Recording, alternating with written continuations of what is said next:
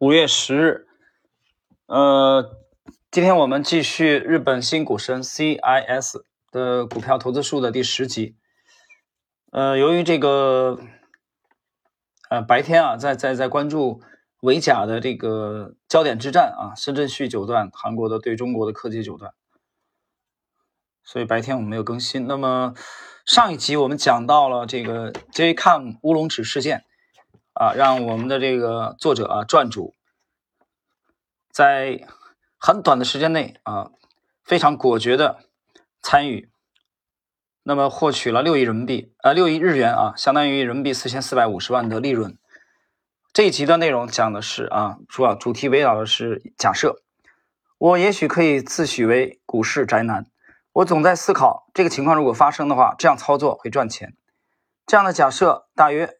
能有几十个，偶尔会有发生的，我就会很得意。但不是那种比较常识性的假设，比如日元走低，出口企业的利润上升，股票也会上涨，不是那种被人熟知的像常识一样的，而是几乎还没有人想过有明确的投资逻辑的假设，或者是谁也没有指出来，或者逻辑很不清晰，但从以往经验来看有明确的相关性。比如我现在关注的就是日经指数的计算方法。解释一下，日经指数的全称是日经平均指数，它是在一九七一年啊，由日本的经济新闻社推出的代表日本股市的指数之一。一九七一年，哎，我想起来了，埃隆·马斯克啊，特斯拉的老板，这个 SpaceX，包括这个 Starlink 啊的这个老板埃隆·马斯克就是一九七一年出生的。中国摇滚界的一个非常有个性的歌手啊，汪峰啊，也是一九七一年出生的。好，我们继续。那么选取了东京证券交易所当中具有代表性的两百二十五家上市公司的股价的算术平均值，那么也被通常呢称为日经二二五指数。所以作者刚才讲到，他关注日经指数的计算方法。现在的日经指数当中啊，运营优衣库的。这个迅销、法纳可、软银集团、京瓷，京瓷的老板就是写过那个活法啊，那个稻盛和夫。这个这个作者啊，稻盛和夫在中国的知名度相当之高，他的书卖的也非常好。一个小型建筑公司的股价仅仅数百日元，即便涨停了，对日经指数的影响也不如迅销上涨十日元或者二十日元。由于这种扭曲，导致现在单价较高的股票很难被。列入日经指数，比如任天堂啊，解释一下啊，这是一个做游戏的啊公司，或者村田制作所，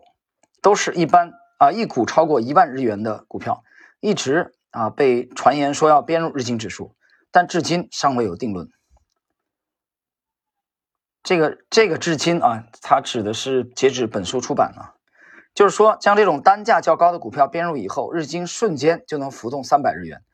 日经指数的负责人也会被指责编入这样的股票，不是有悖于常识吗？所以现在单价在四千到六千日元的就是上限了。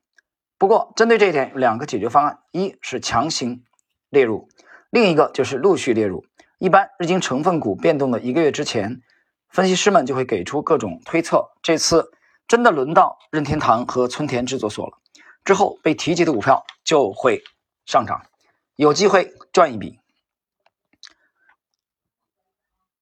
但我认为谁也没想过任天堂之类的股票价格过高，如果编入日经指数，影响会消极，编入是不可能的。另一个解决方案就是把日经指数的计算方法改成和东证指数一样。解释一下，东证指数也是代表这个日本的一个代表性的指数，它是这个东京证券交易所的啊一部分这个公司啊，它也是取样的。的编的一个指数，那就是说把日经指数的计算方法改成和东证指数一样。我认为改动的话，就意味着单价高的股票也可能被列入日经指数，而单价高的股票就会被视为编入日经指数题材股市的追捧。如果真的发生，我会在公布的瞬间分别投入十亿日元啊，大概是人民币六千万，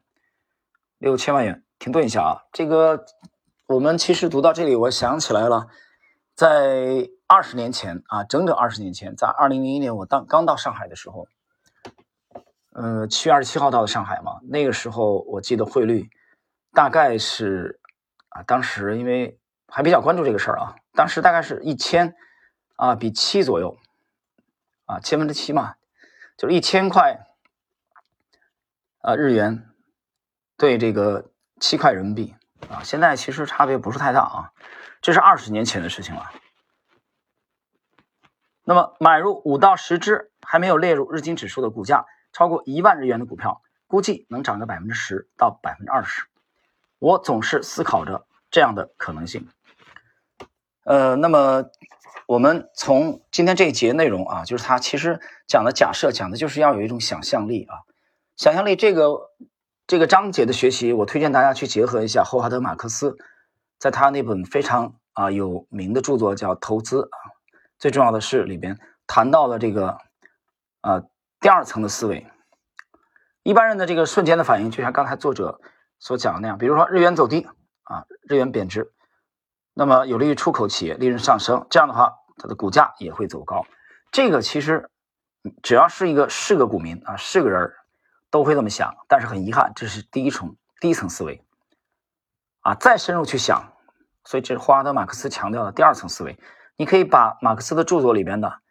呃。第二层思维的内容啊，后边有机会我们再解读。之前我有一个阶段解读，后来停了下来。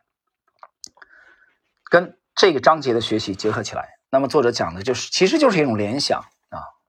联想。那么再回到我们的 A 股，其实大家有没有注意到 A 股的一些重要的指数啊？其实也会有这个不定期的、定期的这种变更啊，有这个剔除啊，有更换，比如沪深三零零，比如上证五零，比如上证幺八零啊，比如。这个沪深三百，那也有人去关注啊，特别关注，比如说，尤其是一些做量化的，我觉得啊，或者套利的啊，这个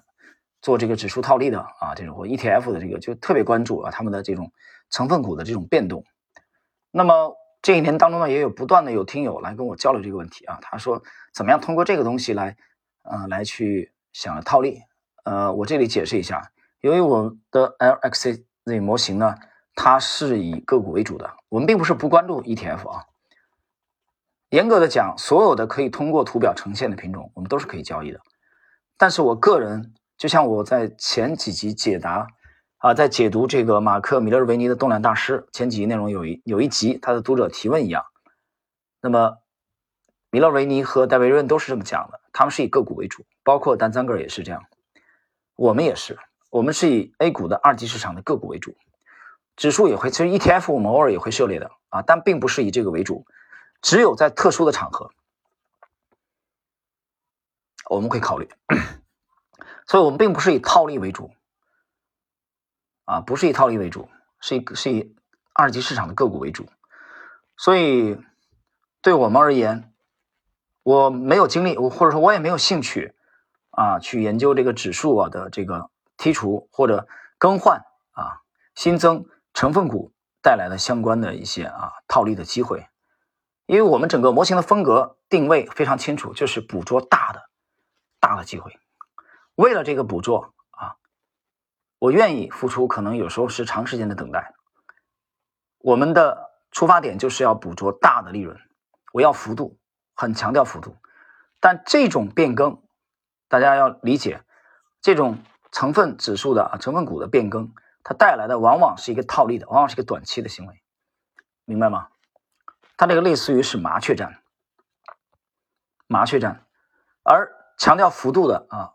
，XA 模型的这种风格，它强调打的是歼灭战，啊，就像毛泽东军事文集啊和粟裕的将军指挥的战役一样，它有一个共同的特点，就是伤其十指不如断其一指，就是要打歼灭战。歼灭对方的有生力量，所以这一点是有区别的啊。好了，那么我们今天呢第十集的内容啊，就是讲这个投资当中需要假设。其实这个假设我的理解就是需要有想象力的内容。就到这里，我们下一集继续。